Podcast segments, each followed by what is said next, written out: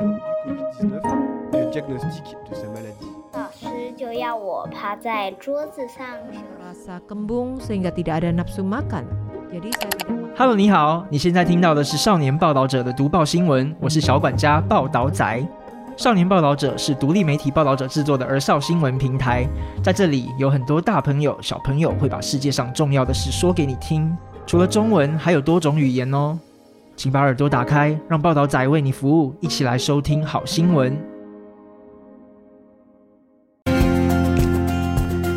รับฟัง The Reporter เปิดโลกทัศน์ใหม่ ให้แก่เยาวชน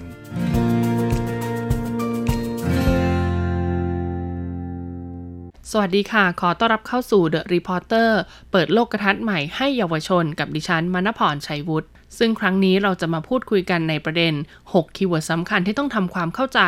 ว่าทำไมอิสราเอลกับปาเลสไตน์จึงบาดหมางกัน มีความขัดแย้งอะไรเกิดขึ้นบ้างในช่วงหลายทศวรรษที่ผ่านมา ประชาคมระหว่างประเทศมีบทบาทอะไรบ้าง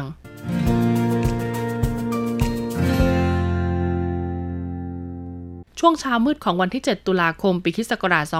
2023 กลุ่มติดอาวุธฮามาสในปาเลสไตน์ได้บุกโจมตีอิสราเอล โดยส่งนักรบติดอาวุธกว่า 1,000 นาย ข้ามแนวกั้นชายแดนที่หนาแน่นของอิสราเอล เข้าไปโจมตี 22 พื้นที่ทางตอนใต้บริเวณชายแดนของอิสราเอล มีการสังหารตำรวจทหารและพลเรือน อีกทั้งยังจับพลเรือนไปเป็นตัวประกันด้วย ปฏิบัติการเอัลอักซาฟัดของกลุ่มฮามาสครั้งนี้ถูกระบุว่าเป็นเหตุการณ์ 911 ในแบบฉบับของอิสราเอล ถือเป็นภัยพิบัติใหญ่ที่สุดนับตั้งแต่มีการสถาปนาประเทศ ขณะที่อิสราเอลก็โต้กลับด้วยปฏิบัติการดาบเหล็ก โดยได้ทิ้งระเบิดบริเวณฉนวนกาซาอย่างเข้มข้น ที่แม้แต่พลเรือนก็หนีไม่พ้น ส่งผลให้ช่วงเวลาไม่ถึง 1 เดือนทั้งสองฝ่ายมีผู้เสียชีวิตรวมแล้วกว่า 7,000 ราย นับเป็นการต่อสู้ที่หนองเลือดมากที่สุดในรอบ 50 ปี ของความขัดแย้งระหว่างอิสราเอลกับปาเลสไตน์ การทำลายล้างและความสูญเสียเหล่านี้มีรากฐานมาจากกรณีพิพาททางประวัติศาสตร์ ในดินแดนอธิปไตย ระหว่างอิสราเอลและปาเลสไตน์เมื่อช่วงหลายปีที่ผ่านมา ดังนั้นเพื่อให้เข้าใจถึงสถานการณ์ปัจจุบัน จึงมี 6 คีย์เวิร์ดสำคัญที่จะทำให้เรา ได้มองย้อนกลับไปดูว่าความขัดแย้งที่เกิดขึ้นในช่วงหลายปีที่ผ่านมา เกิดขึ้นได้อย่างไรคีย์เวิร์ดแรกดินแดนแห่งพันธสัญญาของพระเจ้าช่วงประมาณ 2,000 ปีก่อนคริสตกาล ความขัดแย้งระหว่างอิสราเอลกับปาเลสไตน์เริ่มขึ้นตั้งแต่มีการสถาปนาประเทศอิสราเอล ในปีคริสต์ศักราช 1984 เป็นความขัดแย้งเรื่องดินแดนที่กินเวลายาวนานเกือบร้อยปี ดินแดนผืนนี้เป็นของใครกันแน่ ในช่วงก่อนคริสตศตวรรษที่ 20 ลัทธิไซออนิสได้นำแนวคิด เรื่องดินแดงแห่งพันธสัญญาของพระเจ้า และพระคัมภีร์เดิมในสมัยปฐมกาลที่มีความเชื่อว่าในช่วงปฐมกาลพระเจ้าได้ประทานแผ่นดินแห่งพันธสัญญาแก่อับราฮัม ซึ่งเป็นผู้เผยแพร่พระวจนะ อับราฮัมยังเป็นบุคคลสำคัญในศาสนายิว คริสต์และอิสลาม ซึ่งบุตรที่เกิดจากภรรยาคนแรกของเขามีชื่อว่าอิสอักเป็นบรรพบุรุษของชาวอิสราเอล ขณะที่อิสมาเอล บุตรชายที่เกิดจากภรรยานางสนม ก็เป็นบรรพบุรุษของชาวอาหรับดังนั้นในทางศาสนาจึงอาจกล่าวได้ว่าทั้งสองกลุ่มชาติพันธุ์มีต้นกำเนิดเดียวกัน ดินแดนแห่งพันธสัญญาของพระเจ้าไม่มีขอบเขตที่ชัดเจน คาดว่าน่าจะอยู่ภายใต้อาณาเขตของอิสราเอลปาเลสไตน์และเลบานอนในปัจจุบัน อย่างไรก็ตามเรื่องราวทางศาสนานี้ต่อมาก็ได้กลายเป็นประเด็นพื้นฐานที่ลัทธิไซออนิสต์ ซึ่งเป็นขบวนการเคลื่อนไหวของชาวยิวนำมาใช้โต้แย้งว่าจะสร้างสังคมและประเทศในแผ่นดินของปาเลสไตน์ โดยถ้อยแถลงทางศาสนานี้ยังคงเป็นที่ถกเถียงกันอยู่จนถึงปัจจุบัน ในช่วงประมาณทศตวรรษ 70 ก่อนคริสตกาลชาวยิวถูกข่มเหงโดยจักรวรรดิโรมัน และกลายเป็นกลุ่มชาติพันธุ์ที่ไม่มีประเทศ จึงกระจัดกระจายไปอาศัยอยู่ตามภูมิภาคต่างๆ ของโลกเป็นเวลานานหลายพันปี จนกระทั่งสิ้นสุดสงครามโลกครั้งที่ 2 จึงสถาปนาอิสราเอลขึ้นบนดินแดนปาเลสไตน์จนกลายเป็นจุดเริ่มต้นของชนวนความขัดแย้ง ระหว่างชาวยิวและชาวปาเลสไตน์มานานกว่าครึ่งศตวรรษ จนถึงวันนี้นักวิชาการจากนานาชาติที่กำลังศึกษา เรื่องความขัดแย้งระหว่างอิสราเอลกับปาเลสไตน์ล้วนมีความเห็นว่า ตอนนี้โลกจำเป็นต้องเข้าใจ ปัญหาความขัดแย้งที่มีมานานหลายศตวรรษระหว่างอิสราเอลกับปาเลสไตน์โดยควรที่จะต้องก้าวข้ามกรอบของพรรคการเมืองเชื้อชาติและศาสนา ที่เป็นจุดชนวนเหตุนองเลือด ไปสู่เรื่องสิทธิมนุษยชน ผลกระทบด้านมนุษยธรรม และการสร้างความเสียหายอื่น ๆ ตามมาแฮชแท็กที่ 2 ปฏิญญาบานโฟคริสต์ศักราช1917 ชาวยิวซึ่งกระจัดกระจายไปทั่วโลกเป็นเวลาหลายพันปี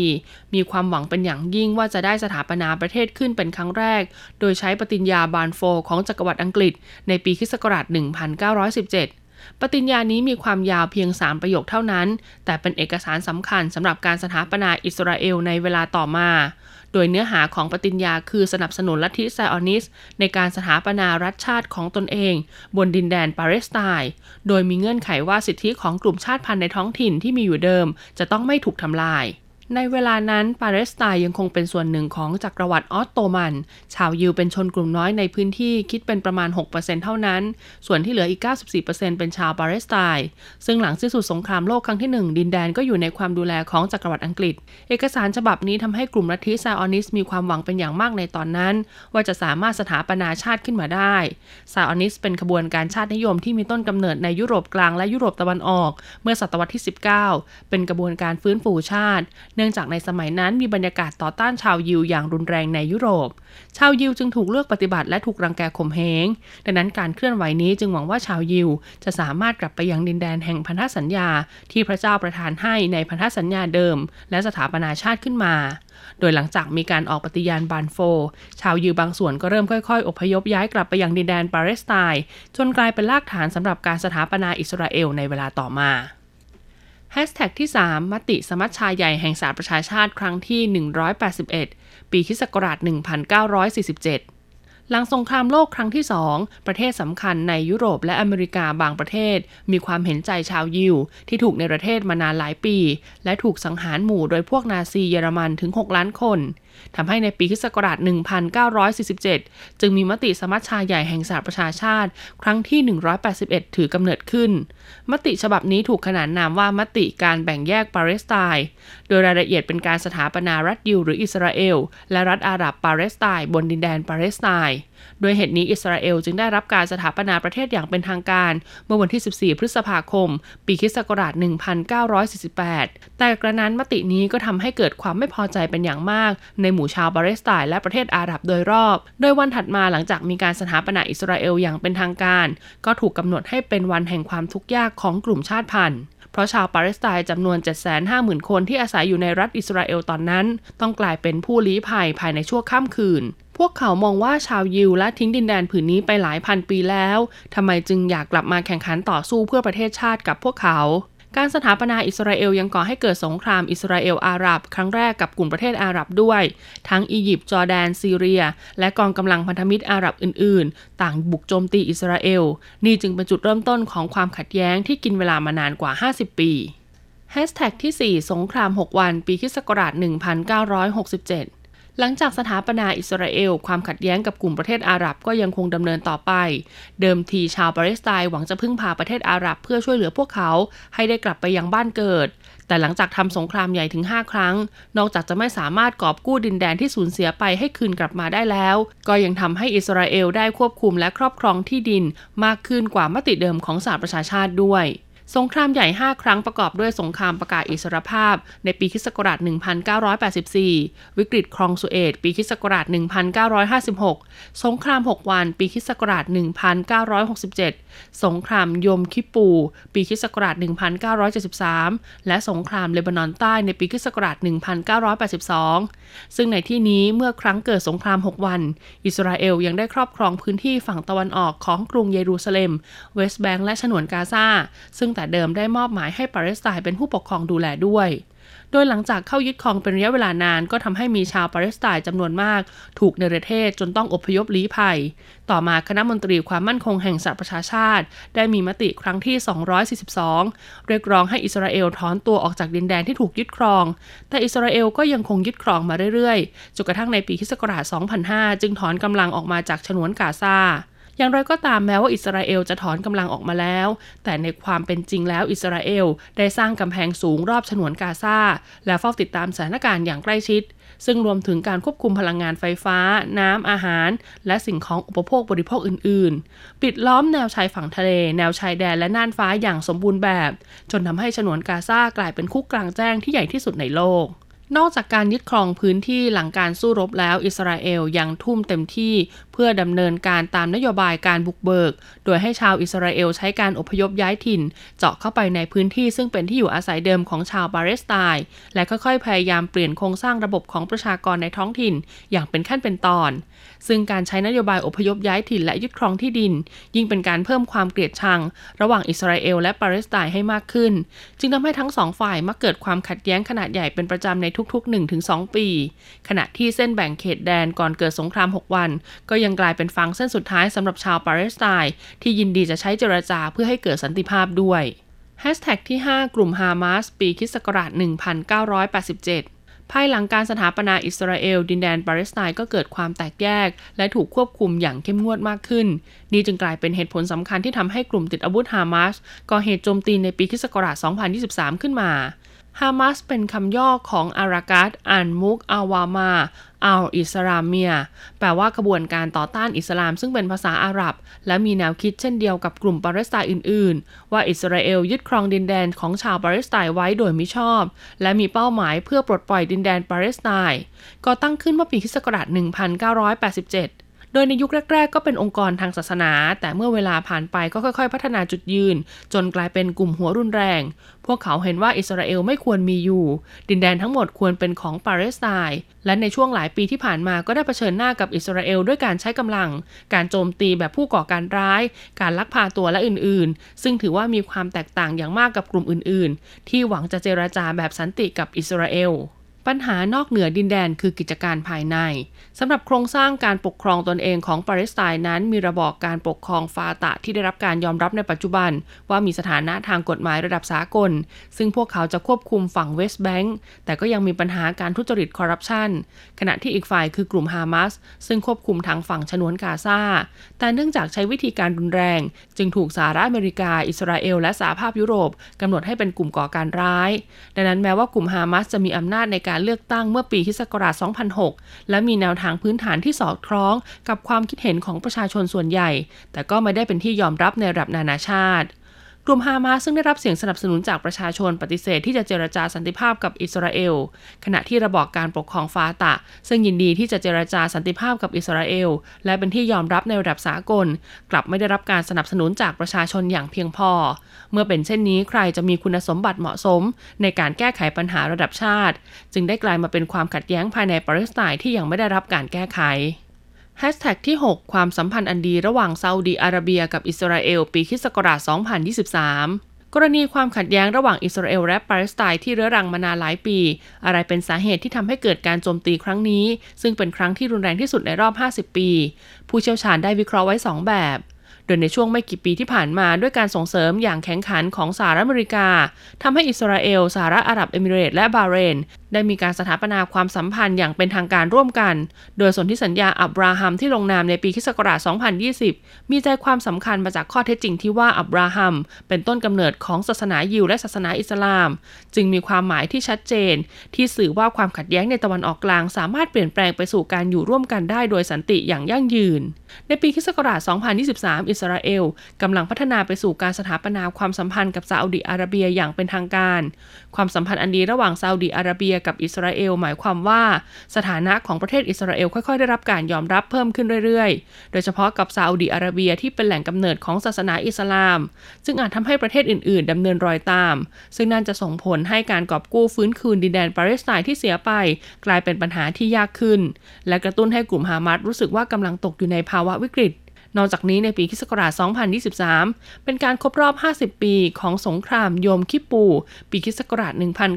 1973 หรือเรียกอีกชื่อหนึ่งคือสงครามเดือน 10 ซึ่งเป็นสงครามที่ประเทศแนวร่วมอาหรับ พยายามยึดคืนดินแดนที่ถูกอิสราเอลครอบครองในวันยมคิปู ซึ่งเป็นวันศักดิ์สิทธิ์ที่สุดในศาสนายูดาย และในปีนั้นก็ตรงกับวันที่ 6 ตุลาคม และยังตรงกับเดือนรอมฎอนศักดิ์สิทธิ์ของศาสนาอิสลามด้วย ดังนั้นครั้งนี้ปฏิบัติการเอัลอักซาฟัดจึงเลือกโจมตีในวันที่ 7 ตุลาคม เพื่อสื่อความหมายในเชิงสัญลักษณ์นั่นเองเหตุใดความขัดแย้งระหว่างอิสราเอลกับปาเลสไตน์จึงยากต่อการแก้ไข อันที่จริงความขัดแย้งที่ยาวนานหลายปีระหว่างอิสราเอลกับปาเลสไตน์เคยปรากฏช่วงเวลาสั้นๆ ของโอกาสแห่งสันติภาพ ปีคศ1987 ความกดดันที่ชาวปาเลสไตน์เก็บสั่งสมมานานหลายปี ก็ระเบิดออกมา การเคลื่อนไหวนี้เรียกว่าอินติฟาดาครั้งแรก ซึ่งคำว่าอินติฟาดาในภาษาอาหรับแปลว่าโยนทิ้งไป